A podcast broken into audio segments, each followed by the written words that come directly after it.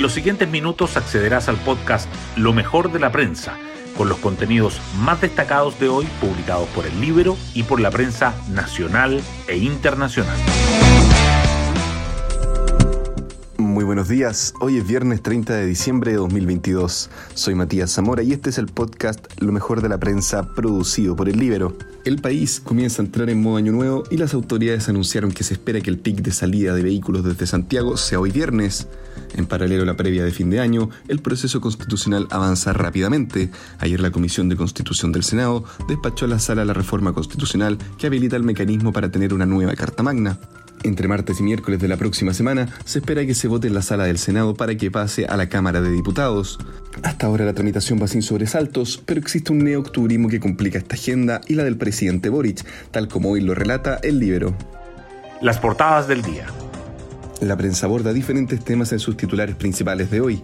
El Mercurio destaca que crece tensión entre gobierno y Senado tras dichos del presidente y que legisladores acusen falta de diálogo para elección de fiscal nacional. La tercera resalta que Corte Suprema ordena repetir juicio contra Martín Pradenas y abre sumario al juez. Y Diario Financiero subraya que caída del litio golpea la acción de SQM, cerrará diciembre como su peor mes.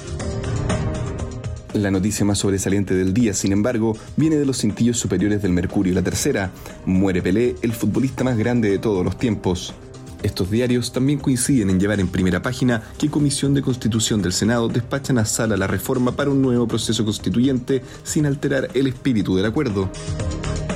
Otros temas presentes en la portada del Mercurio son que posibilidad de indulto a presos por delitos del estallido complica firma de compromiso por seguridad, violentas protestas en Bolivia por detención del líder opositor.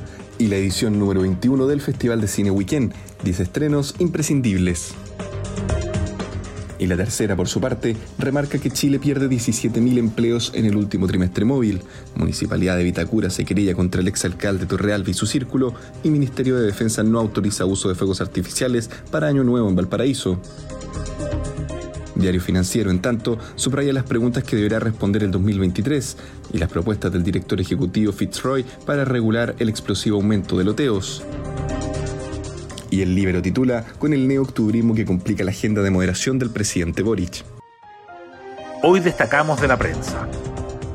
Irina Caramanos oficializa su salida de la moneda.